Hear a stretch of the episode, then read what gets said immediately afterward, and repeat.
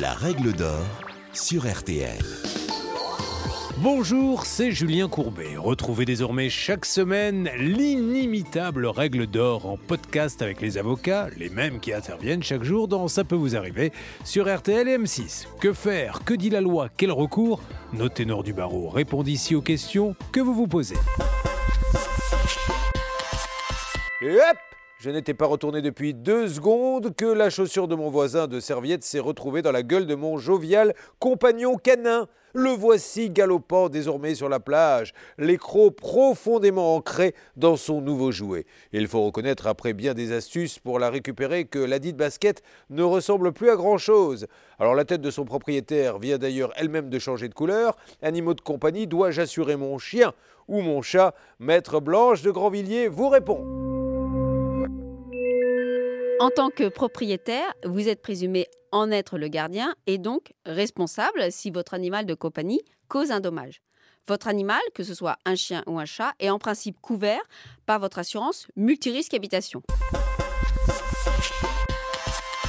Il est recommandé quand même d'informer votre assureur de l'existence de votre animal et aussi de préciser la race.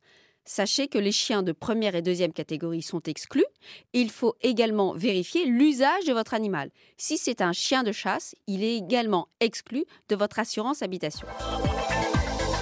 Votre assureur pourra vous demander certaines vérifications, notamment que votre animal est bien identifié et pourra aussi vous réclamer une surprime de quelques euros.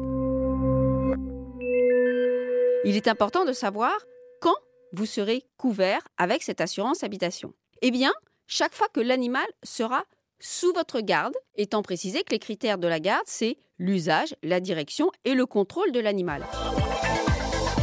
Par exemple, si vous avez confié votre animal à un tiers pendant plusieurs jours, eh bien, on considère que l'animal n'est plus sous votre garde. Dans ce cas, il faudra veiller à ce que la personne à qui vous avez confié votre animal a bien déclaré la présence de celui-ci auprès de son assurance habitation.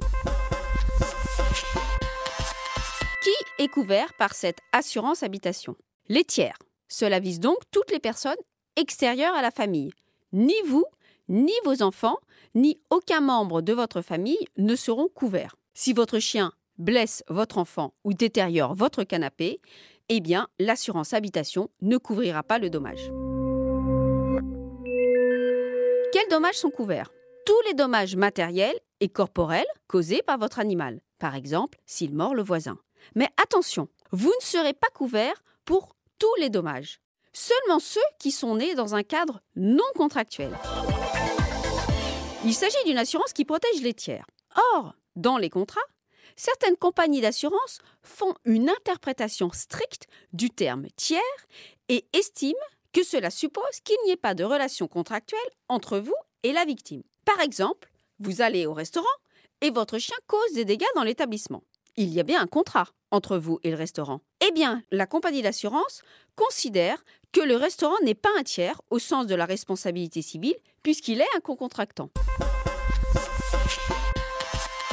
A l'inverse, si toujours dans ce même restaurant, votre chien mord le chien du voisin, il n'y a pas de relation contractuelle entre vous et votre voisin de table et votre assurance va fonctionner. Donc, si votre chien mord un autre chien ou un passant dans la rue, vous êtes couvert. Mais si vous allez à l'hôtel avec votre chien et qu'il cause des dégâts dans la chambre, eh bien votre assurance pourra, en fonction de ses conditions générales, exclure sa garantie. Pour vérifier quelle est votre garantie et vérifier que vous êtes bien couvert dans toutes les circonstances, n'hésitez pas à interroger votre assureur ou votre courtier et donnez-lui des exemples concrets pour vérifier que vous êtes bien assuré dans tous les cas.